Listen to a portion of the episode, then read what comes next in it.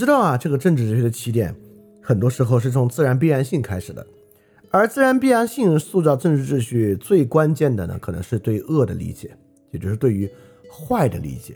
只有自然状态本身没有办法维持一个良好秩序的时候，我们才需要人为设计的秩序介入嘛。所以说，从性恶论或者从性善论的问题入手啊，建立一个政治秩序。总是我们最容易理解的方向。那儒家其实也是如此。当然，我没有说儒家是性恶论啊啊，我们儒家到底是性善性恶，这个我们到荀子、孟子那里我们再去争。但至少呢，我们从这个点来入手，就是儒家对于恶的理解是什么？从这个点来看，儒家如何面临一个公共问题和政治问题？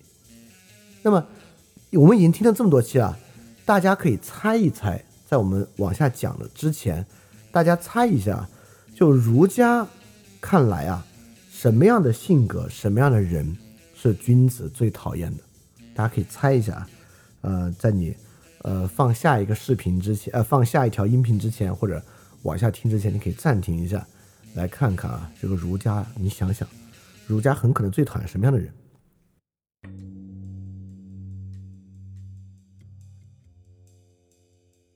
因为我们有时候会想啊，这个君子不是很博爱吗？君子啊，不是讲忠恕吗？所以在这个情况之下，儒家会不会没有什么讨厌的人？儒家会不会看谁都觉得挺好，都能从他身上啊找到合理之处呢？其实也不是，在《论语》的养虎篇啊，就提到了子贡与孔子对话之中，讲到君子真正讨厌什么样的人。这里啊，子贡在问：“君子亦有恶乎？”啊，或者好恶的恶德性啊？子曰：“有。”物人称人之物者，物居下流而善上者，物勇而无礼者，物果敢而智者。然后他还反问子贡说：“次也，亦有物恶乎？”就是子贡啊，你有讨厌的人吗？子贡说：“有。物己以为知者，物不训以为勇者，物宣以为直者。”你看啊。他们俩讨厌的人都有一种特点。孔子讨厌呢？孔子讨厌啊，经常去谈论他人恶的人。孔子讨厌呢，身居下位而冲击冒犯上位者的人。孔子讨厌那种很勇敢但是无礼的人。孔子好，孔子讨厌那种很果断果敢但是不知道理的人，就是不知学习的人。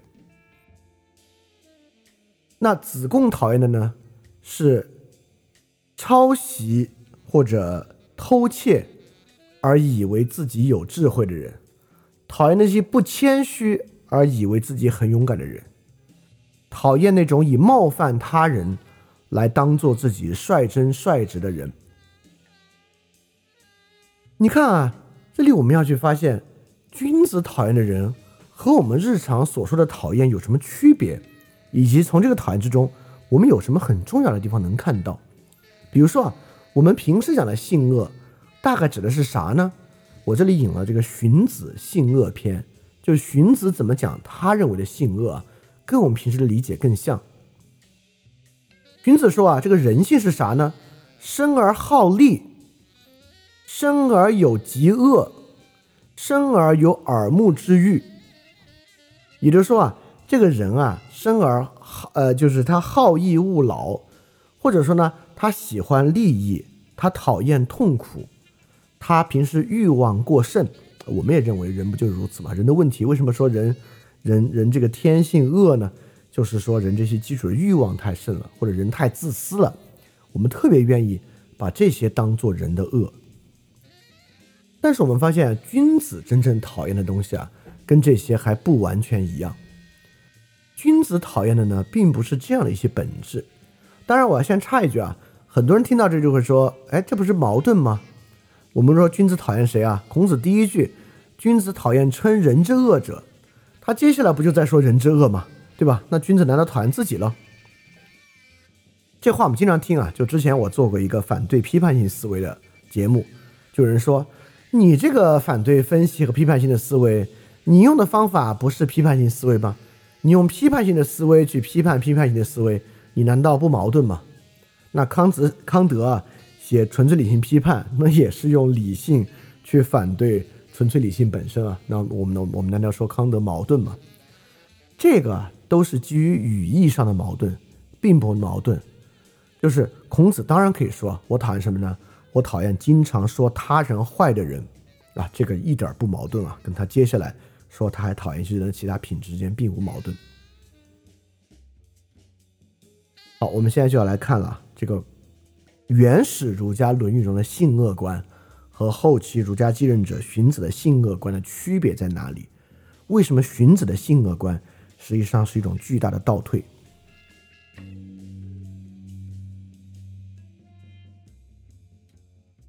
这里啊，我们就来看性恶和 radical evil 的区别。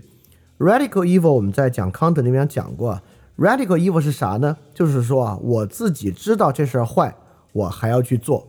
比如说啊，我这个人知道杀人不好，但是啊，我就很享受杀人，所以我啊就非要去杀人。这个呢叫叫 radical evil。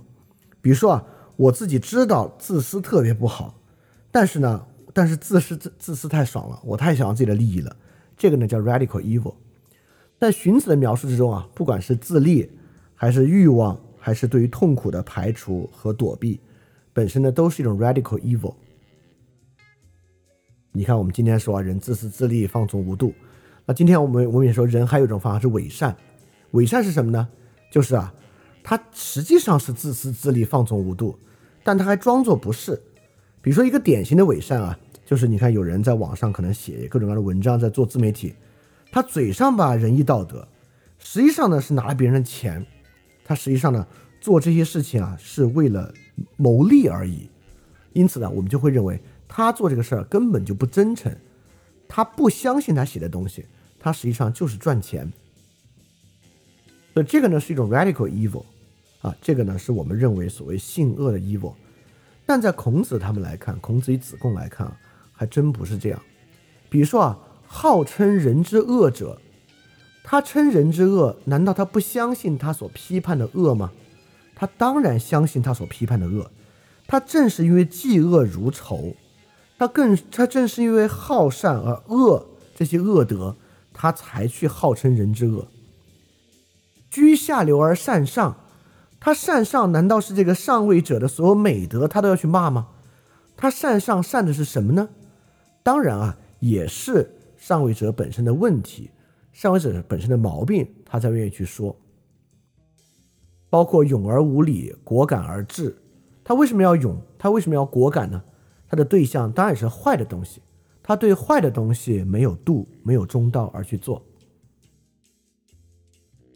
那同样，子贡所讲的“以为知，以为勇，以为直”，这些人的目的从来不是坏，目的依然是知。是勇是直，这些人觉得自己有智慧，觉得自己很勇敢，觉得自己很率真，所以这是一种完全不同的性恶观。在这种性恶观之中啊，真正重要的问题是自以为义，也就是说，这些人啊，他觉得自己其实是正义的，他做的事情是惩恶扬善。而正是因为他自以为自己惩恶扬善，非常投入其中，既不知分辨，也不知节制，这才是恶。啊，这个东西我引一个圣经经文啊，说的问题一模一样，是路加福音十八章九到十四节，说啊，耶稣啊向那些仗着自己是异人、藐视别人的人设了一个比喻，他说有两个人上到店里去祷告，一个法利赛人，一个税吏。税吏就是收税的官员，法利赛人站着，自言自语说：“神啊，我感谢你，我不向别人勒索、不义奸淫，更不像这个税吏。我一个礼拜进食两次，凡我所得都捐上十分之一。”那个税吏远远站着，连举目望天也不敢，只捶着胸说：“神啊，开恩可怜我这个罪人吧！我告诉你们，这人回家去，比那人倒算为义了，因为凡自高的必降为卑，凡自卑的必升为高。”也就是说基督教所面临的问题啊尤其是新约所面临的问题依然是自以为意的问题。好这里我们就发现一个视角的转换了。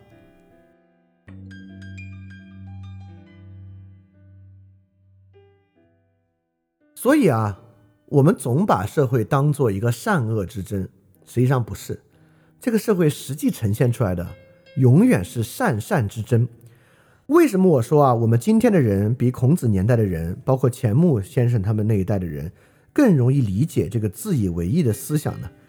就是在他们的年代啊，并没有社交媒体，没有互联网，因此啊，社会是善善之争这一点凸显的并不明显啊。今天就算最明显了。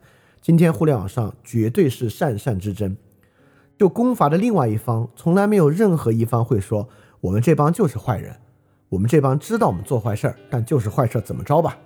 两方呢都是冠冕堂皇的。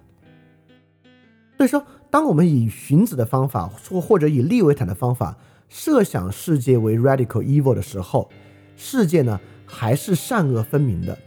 在利维坦世界之中啊。人与人的命运和人与人的最终结果呢，就是永无休止的征战。在霍布斯的想象之中啊，人是知道征战不好，但是没有办法，必然要为了自己的私利去征战的。所以说，人因为本性或者是稀缺性的原因，改变不了这种自己能够意识到的恶与征战。要么呢，我们以教育的方式使人有更好的能力得以改正；要么呢，我们以惩罚的方式来停止他们的伤害。因此啊，在这个视野之下，问题的解决变得很简单。但我们明白，实际上不是啊。恶不是 radical evil，而是自以为意。所以世界呢，并不是善恶分明的。认为世界是善恶分明的，是一个应然状况。实际的实然状况是人啊，都因为本性或什么别的原因，会认为自己的立场绝对是正义且嫉恶如仇的。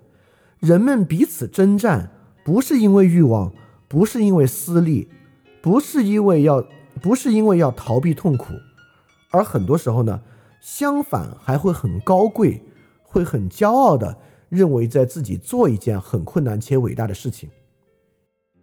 正是因为如此啊，教育是很难使其改正的，因为他压根儿就觉得那玩意儿对，他压根儿就觉得他做的事情都是正确的。在这个情况之下，你根本没有任何别的机会去教育他。很多时候，基于这样的事情，其实惩戒也无从下手啊。至少在一个相对公正的环境之中，对于这样的一种正义主张和双方都呈现为正义的主张，只要没有变成过激的伤害行为，至少在言论之上，这个东西是很难惩戒的。因此，我们会发现，在实然世界之中，人非但不是自私自利的。人很可很可能还是无私和追求公正的，最终惩罚的社会和惩罚的前提条件，对于自以为正义的意识形态兴起，实际上是无效的。所以在这个条件之下，我们才会发现啊，儒家不讲究善恶两分，而不管是善恶的行为、善恶的言论与善恶的理解，都要达乎中道。就有了它非常特殊的，而且非常实际的道理。而且很明显啊，这种自以为意的善恶观，比起 radical evil 的善恶观，绝对是一种更实然、更接近实际情况且视角更高的善恶观。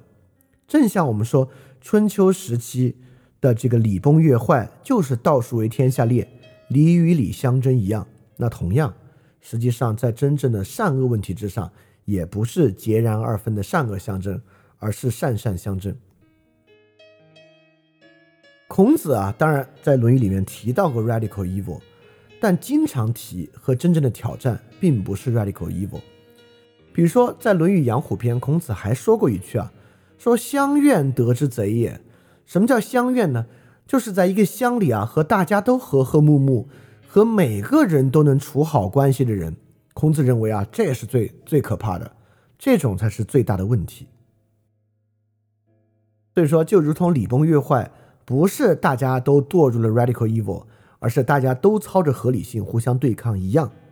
实际上，社会中的对抗啊，也不是霍布斯和荀子所设想的那样，而是各种不同形式的惩恶扬善之间的对抗。好，这里我们开始接触到另一个问题了，也就是说，儒家呢，实际上面对的是这样的一个问题。那这样的问题，我们如何来看待儒家解决它和理解它的思路呢？我们来看看，我们从《论语》里面的一个词汇来切入。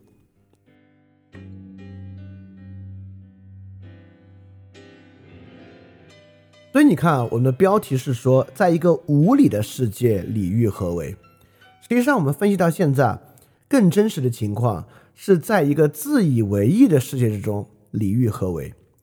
对《论语》里面呢，经常当做负面的词汇，一个有两个，第一个呢是小人啊，经常说君子怎么怎么样，小人怎么怎么样。比如说君子喻于义，小人喻于利。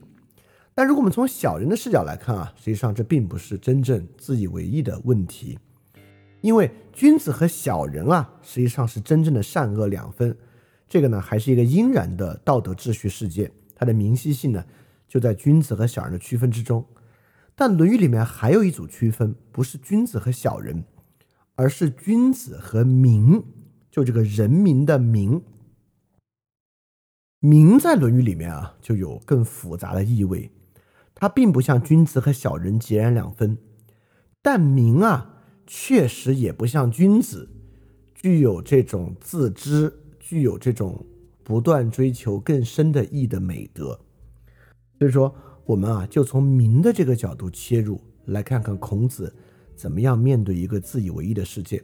而这个呢，就不是一种应然这种道德秩序的明晰性，而是进入到既然是明啊，这就是实际进入政治学的对象了。